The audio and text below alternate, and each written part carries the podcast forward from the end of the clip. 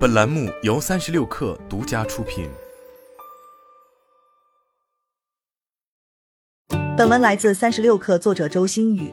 十月十八日，中国香港明星周星驰将 Instagram 账号的首条动态献给了 Web 三点零。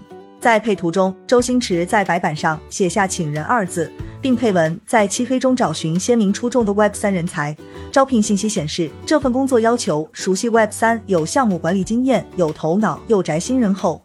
工作范围是助我建造创意未来。应聘者需要在 Instagram 上发布自我介绍视频或 Web 三点零作品，并标记 Create with Steven。周星驰还表示，会亲自对应聘者进行挑选。今年，越来越多的明星入局 Web 三点零赛道。对于大部分明星而言，将个人品牌与 Web 三点零挂钩是一种互利共赢的手段。发起 NFT 是明星最普遍的 Web 三点零尝试。二零二一年十二月十八日，周杰伦的潮流品牌 Fantasy 与 NFT 发行平台 Isaac 合作，宣布将在元旦推出名为 Fanta Bear 的 NFT 项目。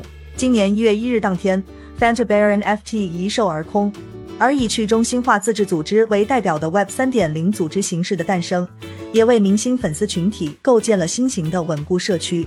由音乐人 John Legend 参与创立的 NFT 平台二桑数据显示，平台至少能为入驻的艺术家带来百分之五的 Instagram 粉丝。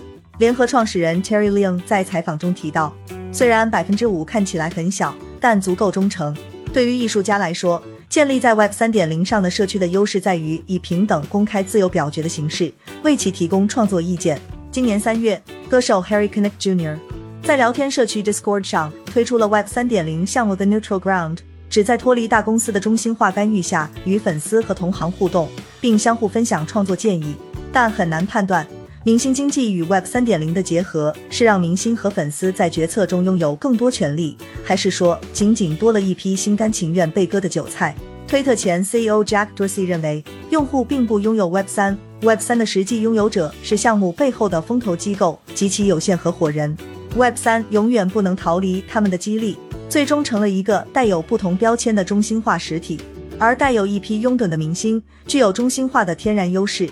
截至发文前，周星驰仍未对其招聘 Web 三点零人才一事做出解释。Create with Steven 标签下已经汇集了一百多篇帖子，但大多为吃瓜群众。